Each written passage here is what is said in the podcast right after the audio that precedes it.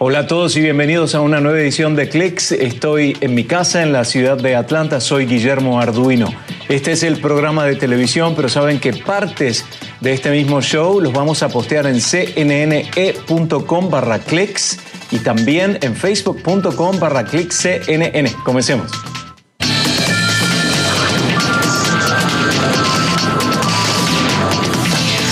Gran parte de la población en Japón está bien entrada en años, ¿no? Ese es un problema recurrente y de larga data en ese país, pero ese factor es en parte responsable por la escasez de mano de obra tan necesaria para que un país funcione. Un tercio de la población de Japón tiene 65 años o más. Por ello, ahora han recurrido a un modelo tecnológico que les sirve. Family Mart y Lawson son dos tiendas de Tokio que están probando el uso de robots para puestos de trabajo que hoy no logran cubrir. Los comercios utilizan el robot modelo T de la empresa japonesa Telexistence. Completamente extendido, el robot mide 7 pies de alto, más de 2 metros, y se desplaza sobre una plataforma con ruedas guiado por varias cámaras, por micrófonos y sensores. Y miren qué bueno esto, porque hoy les mostramos otros robots que tienen la capacidad de hablar y de mantener una conversación. Son ideales para combatir la soledad y especialmente mejorar la salud mental en hogares de ancianos. Así lo indica un estudio, un estudio mundial llamado CareSes o Careces, en el que participó Pepper, que es un robot culturalmente competente que estuvo en residencias de ancianos en el Reino Unido y Japón. Luego de interactuar con los adultos mayores hasta 18 horas por dos semanas, los investigadores vieron una pequeña pero significativa mejoría en su salud mental. Pepper es capaz de reproducir música, entretenimiento, incluso entablar y mantener una conversación y está diseñado para responder a las necesidades y preferencias de las personas mayores. Pero Ahora todavía faltan algunos años de investigación y financiamiento antes de que robots como Pepper puedan estar en las residencias. Eso lo dice el principal autor del proyecto que se llama Chris Papadopoulos.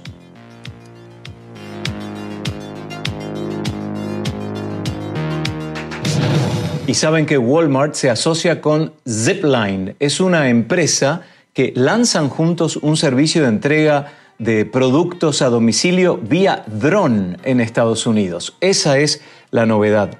La tienda confirmó que comenzarán repartiendo a demandas ciertos ítems para la salud y bienestar, pero aseguró que el catálogo podría expandirse a otros productos. Las primeras entregas de prueba eh, se van a realizar cerca de la sede central de Walmart en Arkansas. Ellos aseguran que Zipline operará los drones desde las tiendas de la cadena y cubrirán un radio de un poco más de 80 kilómetros. Además, la compañía afirma que este nuevo servicio permitirá realizar entregas en menos de una hora sin generar emisiones de carbono. Pero Walmart también tiene competencia en lo que respecta a esta tecnología. Hay que recordar que Amazon recibió la aprobación de la Administración Federal de Aviación de Estados Unidos para operar drones y expandir así la entrega de paquetes.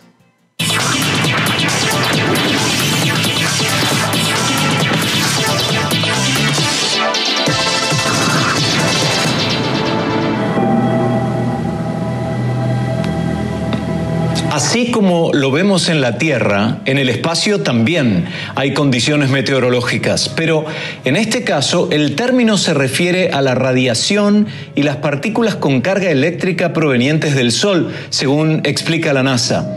Tras años de tranquilidad, el Sol está por entrar en una fase de mayor actividad, lo que puede afectar a las comunicaciones tecnológicas a nosotros aquí en el planeta Tierra. Y vamos a hablar más sobre la actividad del Sol. Está con nosotros Diego Hanches, que es astrofísico, investigador del Centro de Vuelo Espacial Goddard de la NASA. Diego, recuerdo hace años en CNN Internacional cubrir estos episodios de tormentas solares. ¿Son condiciones meteorológicas? ¿Está bien el término que estamos utilizando? Bueno, son condiciones meteorológicas eh, eh, del, espacio, digamos. Eh, así que no, sería el término ideal, es meteorología espacial. Y así es, el Sol, el Sol tiene ciclos, generalmente que duran 11 años, en donde la actividad eh, eh, aumenta, eh, llega a un máximo y luego decrece y pasa por un mínimo, que es lo que acabamos de terminar. y en diciembre del 2019 comenzó un nuevo ciclo, el ciclo 25, y estamos ahora repuntando la actividad solar, donde, donde esperamos un máximo alrededor de lo, del 2025. Es decir, que podemos considerar como que el Sol atraviesa estaciones que no son tan cortas como en nuestro caso, sino que tienen una duración de años. ¿Está bien el concepto? Sí, está bien, eh, exactamente. Lo, que pasa es que los polos magnéticos del, Sol eh, se invierten y eso es un proceso que dura más o menos 11 años. Yo creía que la atmósfera o había un escudo que nos podía proteger de esta radiación emitida uh, por, por el Sol. ¿La forma en que la recibimos es directa o realmente es filtrada a través de una corona que nos protege? ¿Cómo funciona el tema de la interacción entre las tormentas solares y la Tierra? Exactamente. Nosotros en la superficie de la Tierra estamos protegidos por eh, un escudo natural que es el campo magnético. Entonces, eh, no, digamos, eh, los efectos de, estas, de esta actividad, de este incremento en actividad solar, generalmente se pueden ver con aumentos, si uno vive en las zonas polares de la Tierra, se puede ver con aumentos de más frecuencia de, de auroras o quizás auroras más intensas pero no hay daños, eh, digamos, a nuestra salud. De todas maneras, el, problema del incremento de estas eh, tormentas magnéticas del Sol ahora son más problemáticas porque la sociedad depende cada vez más de tecnología satelital y ahí está el problema. Eh, cuanto eh, los satélites, la estación espacial se encuentran orbitando en el espacio un poco más cerca del, del límite donde este escudo nos protege y estas tormentas pueden dañar a esta tecnología y, eh, y, alterar las comunicaciones, eh, los GPS, eh, etcétera, etcétera. Bueno, NOAA es la agencia del gobierno de Estados Unidos que se encarga de las ciencias atmosféricas, la NASA es la agencia espacial. Me imagino que las dos juntas trabajan como para anticipar este tipo de eventos de meteorología espacial. ¿Se puede anticipar? ¿Se puede eh, mandar una alerta a la Tierra, eh, a los, a los satélites, a la Estación Espacial Internacional? ¿Cómo funciona esa interacción? Así es, eh, la NOAA eh, es la agencia gubernamental encargada de, monitorear y predecir estas tormentas. Y la NASA colabora con NOAA eh, en, el tema de las observaciones, de la investigación, que lleva a mejorar nuestros modelos de predicción, así como predecimos los pasos de huracanes o tormentas. De la misma manera, NOAA tiene un centro de predicción de meteorología espacial y esa, eh, esas predicciones eh, se van mejorando con el tiempo, cuanto más eh, observaciones tenemos, entendemos más la, los procesos físicos que ocurren en el Sol. una de, de, las grandes de, de, las grandes observaciones es el monitoreo de las manchas solares, que son zonas oscuras en la superficie del Sol que son como un precursor a estas tormentas en, la, en los momentos de gran actividad estas, estas manchas son, eh, la presencia de estas manchas son, eh, son grandes y eso, el monitoreo de esas manchas es una de las de, los puntos en que, en, que nos fijamos para poder predecir estas tormentas. Se dan cuenta cómo nosotros vamos a estar atentos a este tema contando con el, asesoramiento de los distintos científicos como Diego Sánchez, que, que nos cuenta justamente estos detalles de la atención por parte de NOAA y NASA a la actividad solar. Gracias Diego Sánchez, astrofísico investigador del Centro del Vuelo Espacial Goddard de la NASA, en este caso desde Maryland. Hasta la próxima. Muchas gracias a vos y que estés bien. Enseguida vemos más esfuerzos para reducir la emisión de gases contaminantes con este buque. Ya les contamos cómo funciona y qué tipo de combustible utiliza para mover cargas pesadas y de larga distancia. Además, aviones que vuelan en formación como si fueran pájaros, pero el objetivo nada tiene que ver con la estética o el desplazamiento ordenado. Ya les contamos.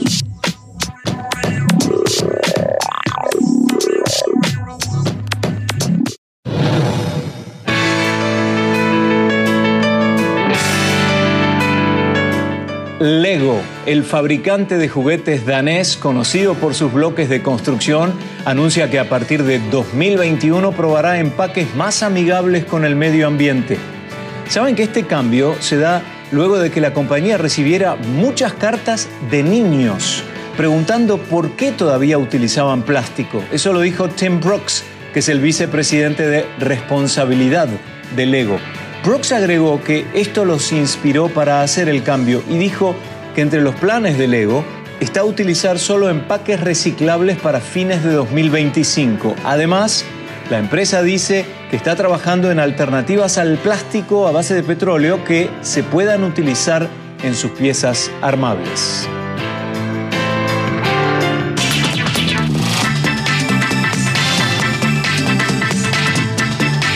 Y al igual que las aves, los aviones comerciales podrían comenzar a volar en formación, como lo que vemos cuando levantamos la vista y miramos al cielo. Es una idea que propone Airbus, Airbus Up Next, una incubadora tecnológica de, de Airbus, justamente.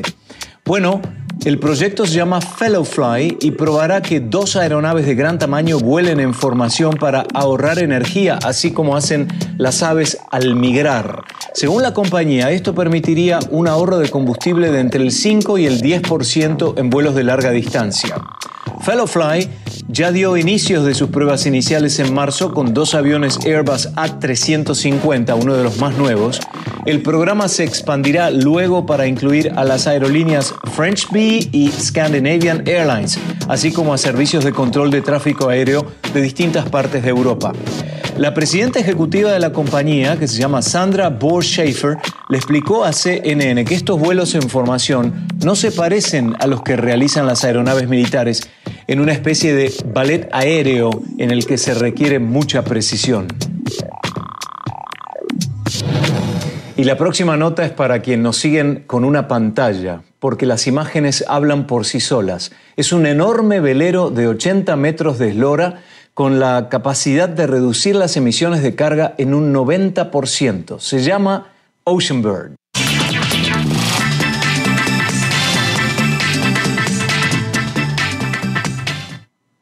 Productos de la marca cosmética Stay Lauder llegarán a la Estación Espacial Internacional y los astronautas van a ser los responsables de producir comerciales con estos productos. Hasta 10 botellas del nuevo suero para el cuidado de la piel que se llama Advanced Night Repair llegarán a fin de este mes a la Estación Espacial Internacional. Se espera que los productos sean grabados y fotografiados en torno a microgravedad de la estación y podrían ser usados por la compañía para material publicitario. La NASA se hará cargo del costo de la misión, pero según el acuerdo firmado con la compañía, se espera que Space Commerce Matters, socio de Estée Lauder para el proyecto, reembolse alrededor de 128 mil dólares. Esto sería un esfuerzo de la NASA por comercializar el espacio que incluye marketing en la estación espacial, turismo y productos de entretenimiento.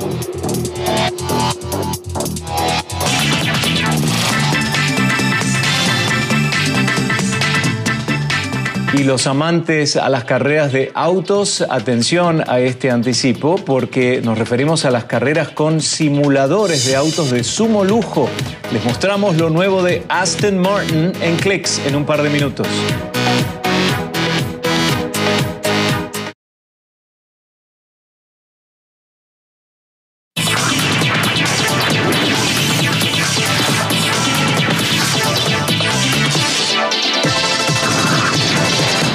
Facebook dice que ya está lista la segunda versión de sus visores de realidad virtual y se llama Oculus Quest 2 por segunda versión, que es una propuesta más pequeña y más económica que su predecesor. Pero bueno, En un evento en línea, Facebook anunció que el Oculus Quest 2 se lanzará el próximo 13 de octubre.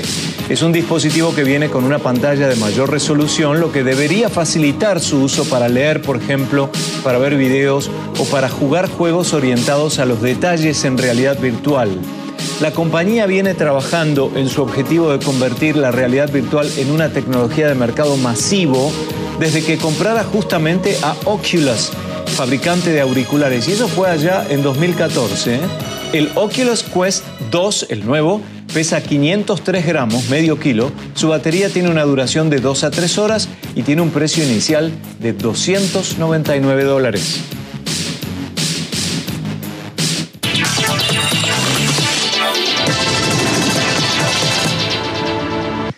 La empresa Aston Martin anuncia la creación del primer simulador de carreras de autos para los amantes especialmente de los juegos electrónicos. ¿eh? El fabricante de automóviles de alta gama unió fuerzas con la empresa británica Curve Racing Simulators para crear el modelo AMR C01.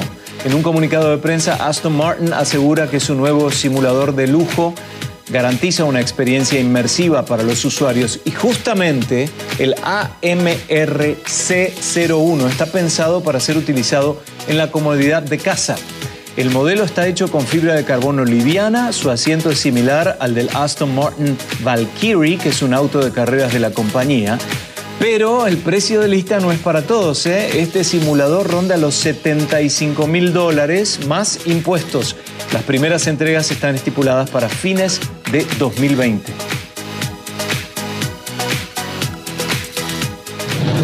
Y Nissan presentó en sociedad su nuevo modelo Z. Es la primera vez en 10 años que la empresa muestra la nueva versión de este auto deportivo que para muchos ya es de colección. Y llegamos al final de esta edición de Clicks. Espero que la hayan disfrutado. Soy Guillermo Arduino desde mi casa en La Atlanta. Gracias a Leandro Obregón en la dirección desde el control H en el CNN Center y en la producción Julián Zamora. Nos vemos en la próxima edición. Chao.